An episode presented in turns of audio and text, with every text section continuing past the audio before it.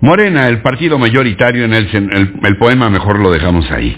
Morena, el partido mayoritario en el Senado de la República a través de su coordinador Ricardo Monreal, presentó una iniciativa de reforma constitucional en materia regulatoria para fusionar al Instituto Federal de Telecomunicaciones, el IFT, la Comisión Federal de Competencia Económica, la COFESE, y la Comisión Reguladora de Energía, CRE, en un super órgano autónomo denominado Instituto Nacional de Mercados y Competencia para el Bienestar.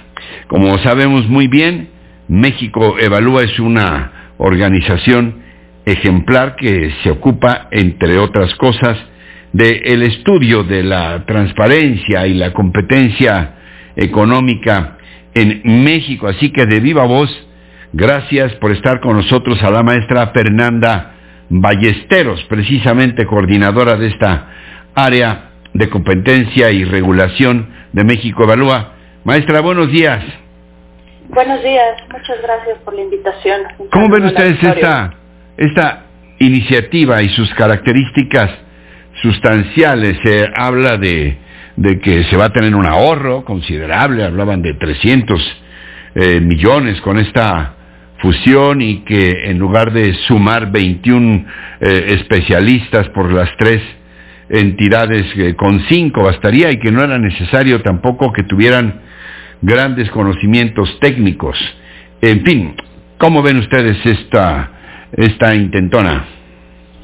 Pues mire, la vemos, es muy grave, nos preocupa mucho este, esta iniciativa porque en realidad debilita a los organismos autónomos.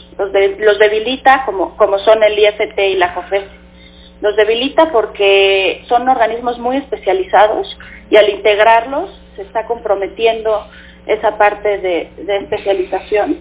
Pero lo más preocupante es la falta de independencia que eh, los nuevos mecanismos que se están proponiendo genera.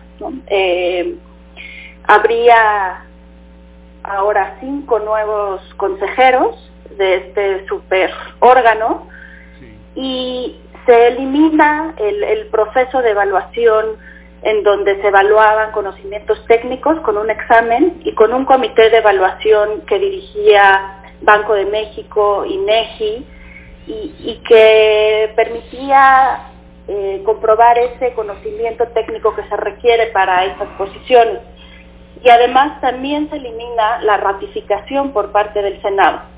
Entonces prácticamente sería una designación casi directa del Ejecutivo y, eso nos preocupa mucho porque no se está cumpliendo con la independencia como se prevé para estos órganos. Pregunta Cándida, eh, la creación de este superórgano implicaría un control ya pleno del, del Ejecutivo, de la Presidencia, pues, sobre todas estas actividades eh, fundamentales, telecomunicaciones, competencia económica, energía? Nos parece que sí, eh, la designación de los consejeros es fundamental y al ser una designación con muy pocos controles, eh, nos parece que no es en realidad la austeridad lo que está detrás de esta iniciativa, sino más concentración de poder.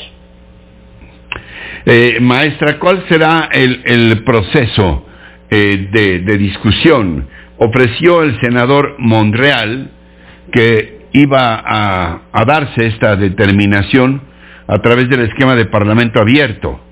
Eh, ya varios partidos dijeron que de todas maneras están en oposición, pero eh, hay una posibilidad de, de, de, discutir, de poner en, en el centro del, del debate estos argumentos fundamentales como los que nos está planteando usted, maestra?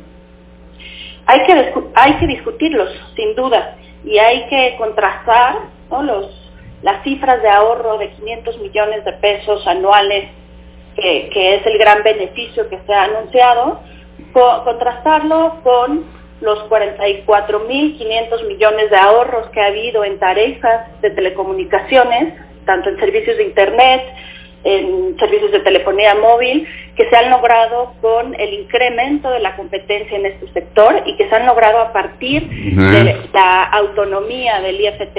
Y ese es un ejemplo, ¿no? Entonces, Ahí es donde está, donde debe de estar la discusión, el contraste, y en vez de estar debilitando estos órganos, eh, me parece que habría que fortalecerlos. Y si hay que evaluarlos y si hay que llamarlos a mayor cuentas, pues hay que hacerlo, pero no debilitándolos, eliminando los controles eh, necesarios para un buen cuerpo de administración pública. ¿Algún otro aspecto, maestra, que le llame la atención de, todo este tema y, que no le haya preguntado? Pues únicamente también hay compromisos comerciales importantes que pueden estar detrás de, que pueden que pueden ponerse en riesgo por, por esta iniciativa. El, el TEMEC, por ejemplo, eh, establece que el, el organismo regulador de telecomunicaciones debe mantenerse independiente si como estamos nosotros haciendo esta observación de que no, con los controles que existen, no hay tal independencia, pues a lo mejor ahí estaría en riesgo también ese, ese tratado comercial para México.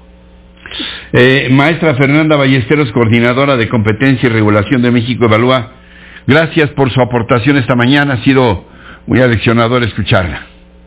Gracias a ustedes. Gracias, buen día.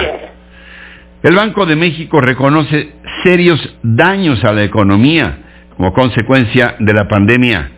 Jenny Valencia con los detalles.